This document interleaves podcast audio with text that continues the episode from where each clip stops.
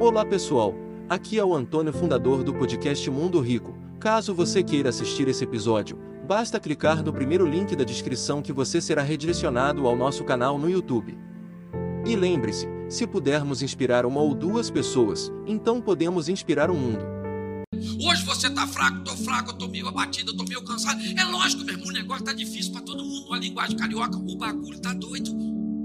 Agora você continua desse jeito se você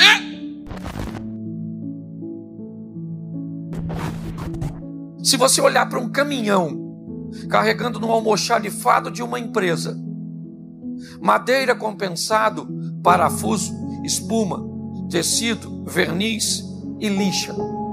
Mediante a tudo isso que eu disse a você, que está entrando pela porta do almoxarifado dessa empresa, o que, que você imagina que uma empresa que trabalha com madeira, com compensado, com parafusos, com espuma, com lixa, com verniz. O que, você acha que ela fabrica?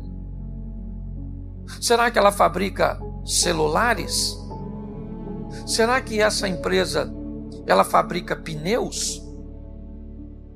Quando nós olhamos para uma empresa que no seu almoxarifado entra madeira, compensado, parafuso, lixa, verniz, tecido, espuma, inevitavelmente ela trabalha em algum ramo dos móveis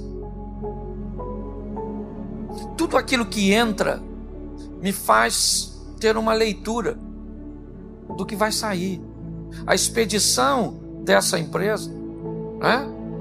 ela vai levar para fora dela o resultado de tudo aquilo que entrou.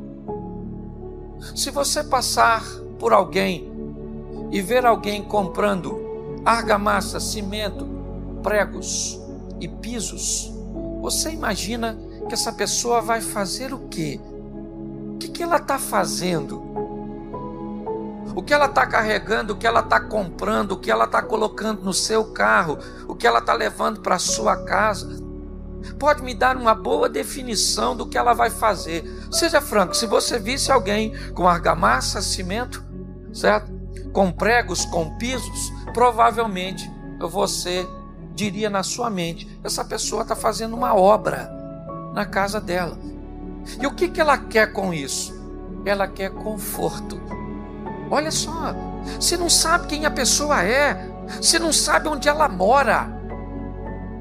Você passou na frente de uma empresa, você sabe pouquíssimas coisas, mas você é capaz de ter um discernimento que vão além dos olhos. Os olhos físicos vão mandar uma mensagem para sua mente e ela vai buscar compreender o que está acontecendo e você vai descobrir que aquela pessoa está realizando uma obra. E o propósito é conforto. Todas as pessoas que fazem obras fazem para melhorar o conforto. Se você passasse por alguém e se deparasse com esse alguém com carne, linguiça, sal grosso, carvão, você imaginaria que essa pessoa está fazendo o quê? Uma obra? Provavelmente não. Essa pessoa vai fazer um churrasco.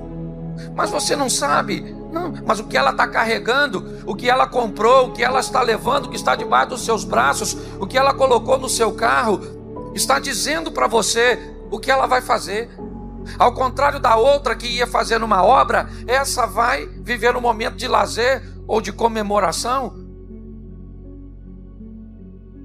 Olha só, só em observar as pessoas, nós podemos ter uma noção de que o que está entrando nelas, o que elas estão fazendo, o que elas estão levando para sua casa, para sua vida, vai me dar uma noção do futuro dessas pessoas, sementes Vamos imaginar alguém indo comprar drogas.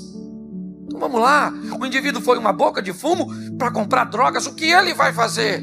Um churrasco? Não, ele vai se dopar. Qual é seu propósito? É alimentar seu vício. Quando nós olhamos, e é essa a grande questão, quando nós olhamos para as pessoas e olhando para nós mesmos e vemos as nossas literaturas, os nossos grupos de redes sociais, os nossos amigos, na verdade nós estamos apresentando para o mundo quem somos nós. Quando nós olhamos para essa definição, é muito importante nós entendermos o que é que nós estamos permitindo entrar na nossa vida.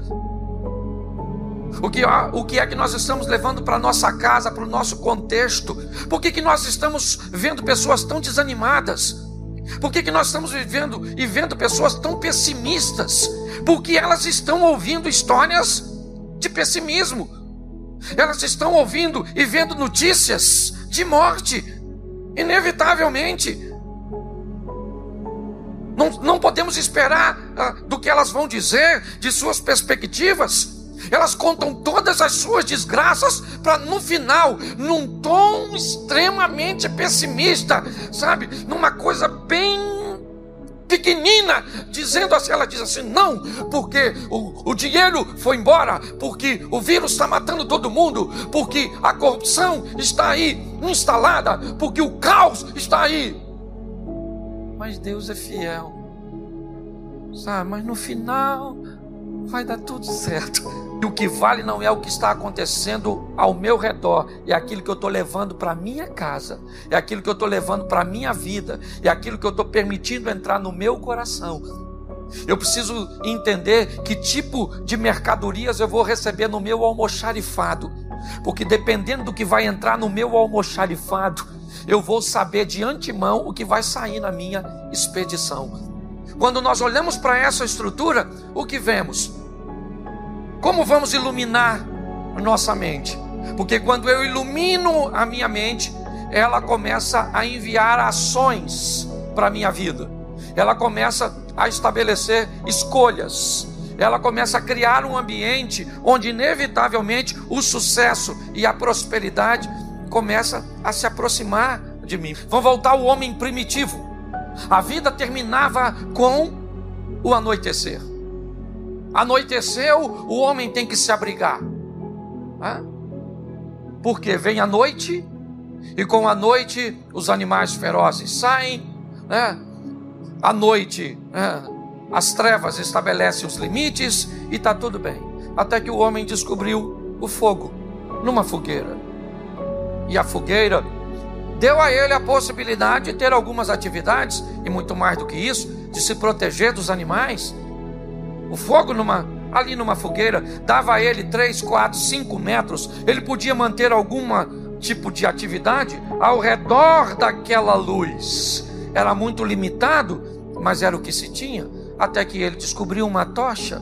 E a tocha deu a ele a possibilidade de um pouquinho mais adiante, de iluminar um pouquinho mais longe, 10, 15, 20 metros, o período né, que a tocha estivesse acesa, ele tinha luz para romper as trevas, mas a tocha não lhe permitia ir muito longe. Então, o combustível apareceu. E o combustível ele diz que enquanto ele existir, a luz está acesa. Lembra? O fogo arderá continuamente sob o altar. É assim que funciona. Enquanto tivesse combustível, tinha fogo. Sem combustível, o fogo acabava, a luz se extinguia. Hoje, o que vemos ainda nos dias de hoje, pessoas ao redor de fogueiras, extremamente limitadas, e temos que conviver e respeitar a fogueira dessas pessoas. E outros conseguiram o combustível. Enquanto ele existir, nós vamos rompendo as trevas. Sabe? Lâmpada alta, não se pega uma lâmpada, está tudo entrelaçado e coloca embaixo.